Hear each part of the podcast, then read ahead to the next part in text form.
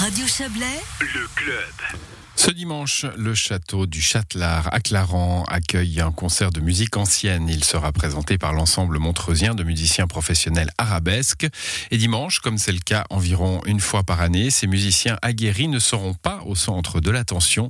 Ils épauleront un petit groupe de jeunes mélomanes âgés de 10 à 20 ans. Pas vraiment la tranche d'âge cible pour de la musique ancienne. Écoutez Claire-Anne Piguet, claveciniste et directrice artistique de l'ensemble arabesque. Elle est au micro de Quentin Fray. Alors effectivement, le public, euh, parfois le public des, concerts classiques semble vieillissant. C'est peut-être simplement parce que les gens à partir d'un certain âge ont plus de temps pour aller au concert, ont plus de disponibilité ou ont, juste la possibilité d'apprécier ça. Dimanche prochain, le concert prévu au Châtelat portera sur la musique ancienne de demain. C'est justement l'idée générale de ce projet euh, d'associer des musiciens aguerris avec des jeunes, des jeunes musiciens amateurs.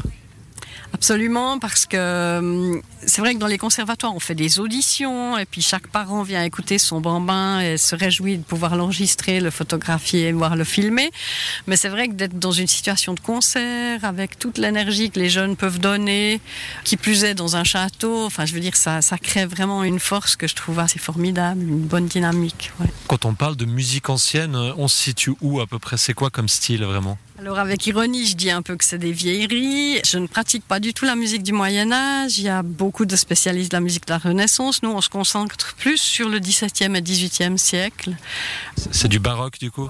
Voilà, on peut l'appeler baroque, sauf que on, le, le, mot baroque avait un caractère euh, négatif. On disait baroque d'une perle qui n'est pas parfaite. Donc je trouve que ce mot baroque veut pas dire grand-chose, mais voilà. Dans les représentations que vous faites, hein, vous avez trois lieux de prédilection euh, l'église Sainte-Claire, euh, le château de Chillon et le Châtelard. C'est quand même lieu assez particulier, ça a un impact, ça, vous jouez? En tant que musicien, on a souvent l'occasion de jouer dans des salles qui sont pas du tout adaptées, ni du point de vue esthétique, ni du point de vue historique, ni du point de vue acoustique. Et c'est vrai que ben, entre jouer dans une salle de sport ou jouer dans un château, ouais, le choix est vite fait. Et puis ce qui est formidable pour nous, c'est justement un grand luxe sur la Riviera de pouvoir choisir des endroits qui historiquement correspondent vraiment à la, période que nous jouons. Donc l'acoustique va aussi correspondre évidemment aux instruments que nous jouons et ça les met en valeur. C'est vraiment important ça l'acoustique pour mieux retranscrire peut-être la musique ancienne comme on n'est pas électrifié, enfin certains le, font quand même pour les instruments anciens, mais c'est quand même le souhait, c'est plutôt vraiment de rester acoustique. Et c'est vrai que même au 18e, par exemple, on disait que Frédéric II ou Quantz aimait jouer dans un palais particulier, enfin une partie particulière à Potsdam, qui avait été conçue pour la flûte traversière. Donc il y avait vraiment cette envie de jouer à l'endroit le plus propice pour son instrument.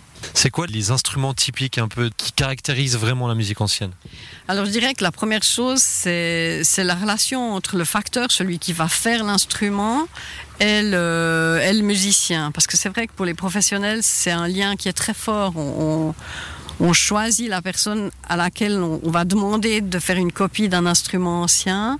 Et c'est vraiment un privilège énorme de pouvoir suivre la construction de l'instrument ou de pouvoir discuter avec celui qui le fait. Par exemple, pour faire des retouches, pour améliorer ceci ou cela. Je veux dire, ça va dans les deux sens. Le facteur apprécie aussi le, les conseils du musicien, comme le musicien apprécie ce que fait le facteur.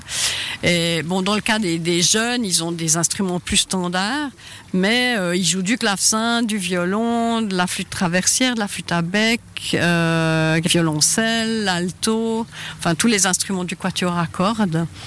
Et cette année, on n'aura pas de chant, on a eu du chant une autre année, mais c'est un projet qui remonte à l'année 2013. C'est là qu'on a commencé à consacrer un concert par année justement à la musique ancienne de demain. Vous-même, vous jouez du clavecin. Est-ce que vous avez été avec justement ce facteur pour demander des petites modifications sur votre clavecin? Alors effectivement, j'ai des contacts avec plusieurs facteurs et j'ai énormément appris de la facture d'instruments justement en observant comment c'est fait. On comprend aussi mieux, j'ai l'habitude par exemple quand j'enseigne de démonter un, tout petit peu dans la mesure du possible euh, le clavier pour que les jeunes puissent voir ce qu'il y a derrière, comment ça fonctionne parce que c'est vrai que l'attitude de, celui qui joue change complètement si on comprend la mécanique de son instrument ou si on la comprend pas. Voilà et ce concert, la musique ancienne de demain, euh, interprété donc par des jeunes musiciens a lieu ce dimanche à 17h au château du Châtelard à Clarence. Billets et informations sur euh, www.arabesque-montreux.ch.